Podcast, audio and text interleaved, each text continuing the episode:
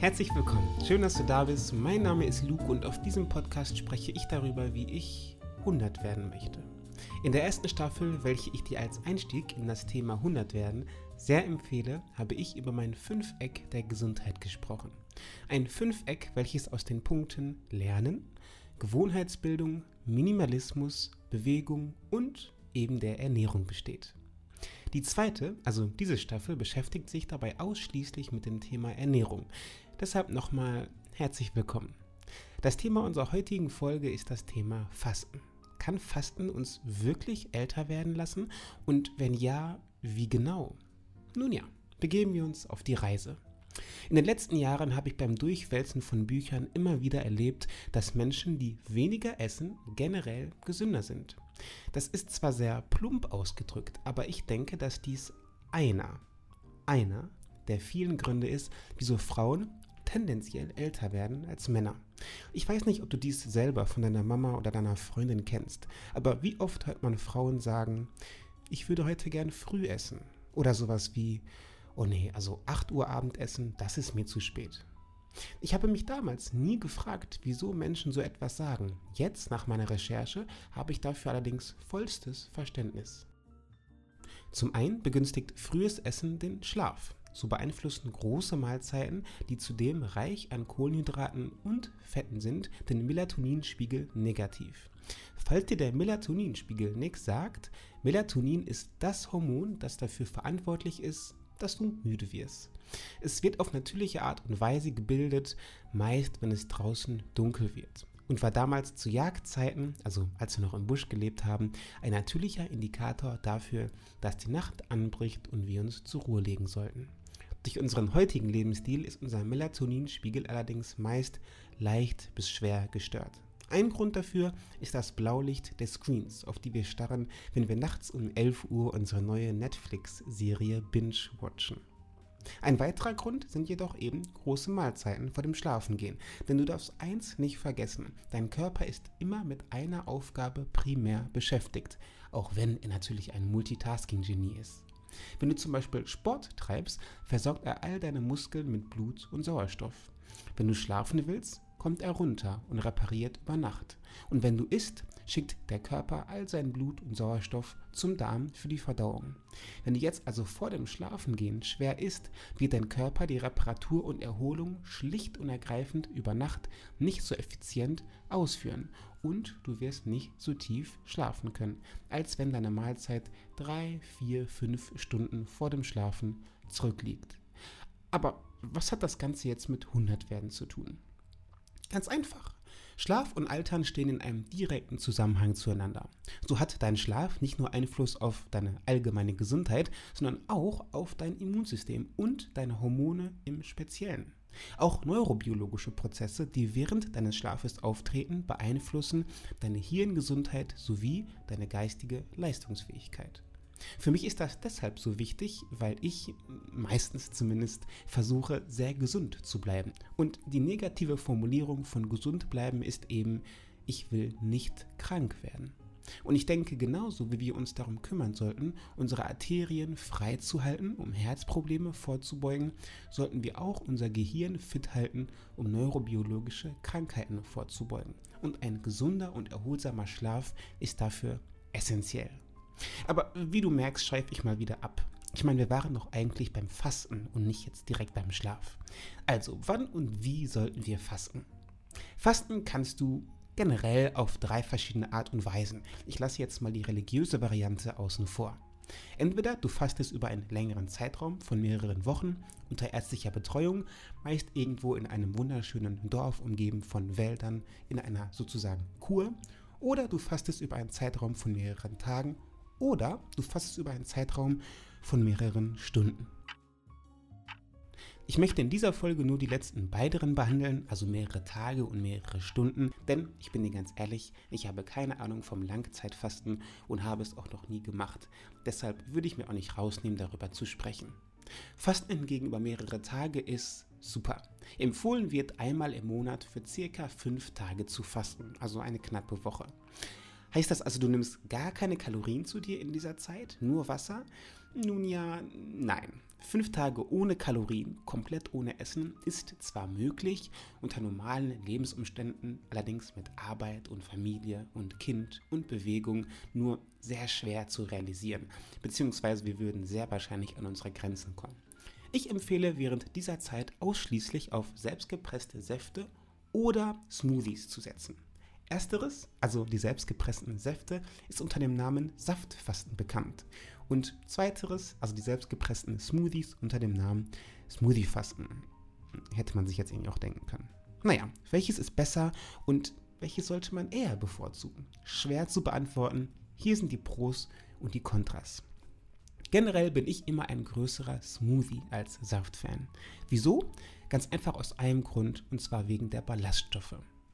Bei Säften wird der Trester, also das Fleisch, nicht mitverwertet. Das Problem daran ist, dass das Fleisch einen Großteil der Ballaststoffe enthält.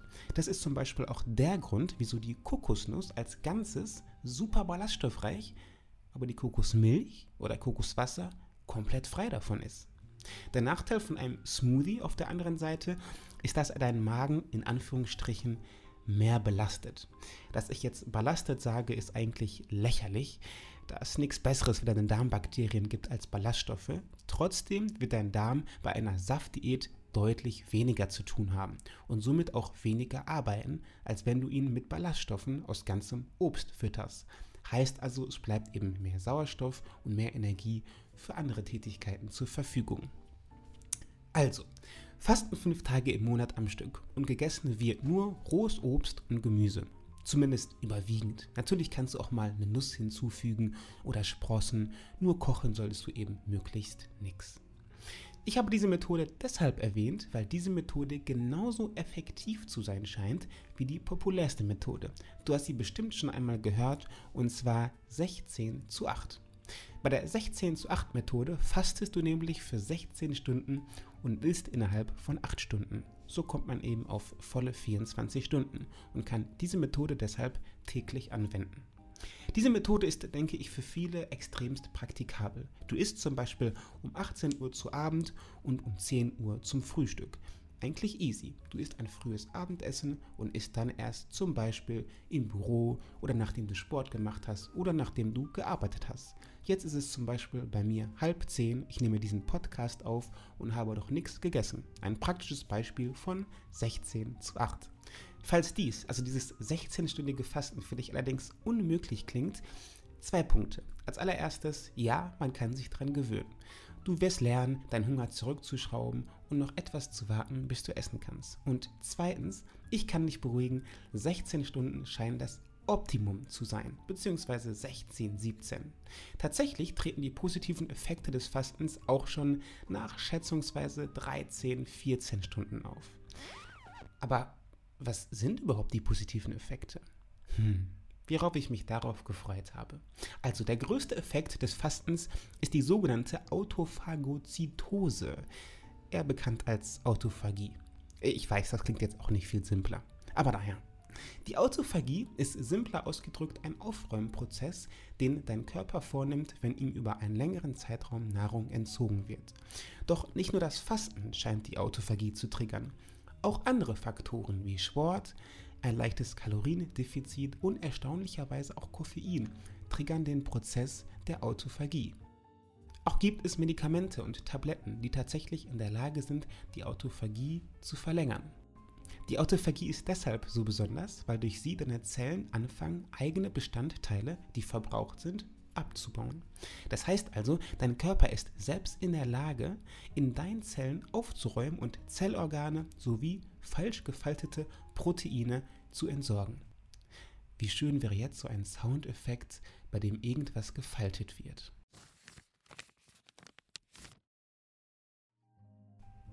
Weshalb ist das so wichtig fürs 100 werden? Das ist ganz einfach deshalb so essentiell, da Zellen der Schlüssel für ein langes Leben sind. Denn der Tod ist heruntergebrochen nichts anderes, als dass unsere Zellen entweder sterben oder sich in Krebszellen umwandeln und wir daran sterben.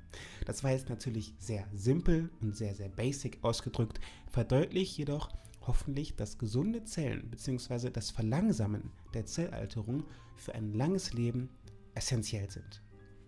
Eine Frage gibt es jedoch zum Ende dieser Folge noch zu klären. Wenn wir uns für die 16 zu 8 Methode entscheiden und tatsächlich nur 8 Stunden lang essen, was essen wir dann in dieser Zeit? Ist es dann nicht sogar egal, was wir essen? Ich meine, der Körper räumt doch sowieso auf. Tatsächlich ist es so, dass das Intervallfasten auf das Timing der Nahrung, nicht auf die Zusammensetzung der Nahrung abzielt.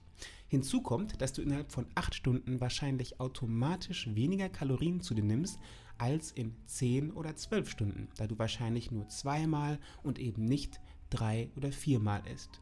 Nichtsdestotrotz sollten wir nicht vergessen, dass das Fasten zwar eine Wunderwaffe gegen das Altern ist, trotzdem jedoch nicht die negativen Effekte von zu viel Cholesterin, gesättigter Fettsäuren, zu viel Natrium und zu viel Zucker aus einer schlechten Ernährung einfach so wettmachen kann. Deshalb empfehle ich dir, was ich jedem empfehle und was ich immer auf diesem Podcast predige. Auch innerhalb der 8 Stunden sollten deine Mahlzeiten zu 80% aus dunkelgrünem Gemüse, sowas wie Spinat, Salate, Grünkohl, Gemüse, also sowas wie Brokkoli, Möhren, rote Beete, dann natürlich Beeren, allen voran Heidelbeeren, generell Obst, Nüssen. Ich empfehle aus kulinarischer Sicht immer noch geröstete Pekannüsse mit etwas Walnüssen. Vollkorn, das kann auch einfacher Vollkorn-Spaghetti sein, aber denke daran, umso intakter das Korn, umso gesünder. Und eben allen voran Bohnen bestehen. Also sowas wie Kidneybohnen, aber auch ein Tofu ist völlig okay. Ich denke hier zum Beispiel an einen Salat mit Avocado, Brokkoli, ein paar Oliven, vielleicht mit einer Mandel gefüllt, leicht gesalzenem Tofu, etwas Knoblauch oder auch etwas viel Knoblauch, etwas Olivenöl vielleicht, ein Esslöffel und ein bis zwei Scheiben krossem Vollkorntoast über den Salat gebröselt und das natürlich alles vor 18 Uhr. Ja, so fühlt es sich an, 100 zu werden. Nice. Also, was ist die To-Go-Message? Für den Alltag eignet sich am besten entweder das Fasten über mehrere Tage, circa 5 Tage, oder das tägliche 16 zu 8. Beides ist extrem wirkungsvoll und scheint uns nach aktueller Wissenschaft tatsächlich älter werden zu lassen. Jedoch ist mir eins an dieser Theorie und zum Abschluss dieser Folge extremst wichtig. Meiner Meinung nach sollte die Zusammensetzung, also das, was du isst, immer über dem Timing stehen. Heißt also, das, was du isst, hat immer mehr Bedeutung als wann du isst. Oder mit anderen Worten, es ist völlig okay, wenn du nachts um 12 Uhr ein Eis aus kanadischen Wildheidelbeeren, gesüßt mit kanadischen Wildheidelbeeren und einem Topping aus kanadischen Wildheidelbeeren isst. Bis zur nächsten Folge. Luke.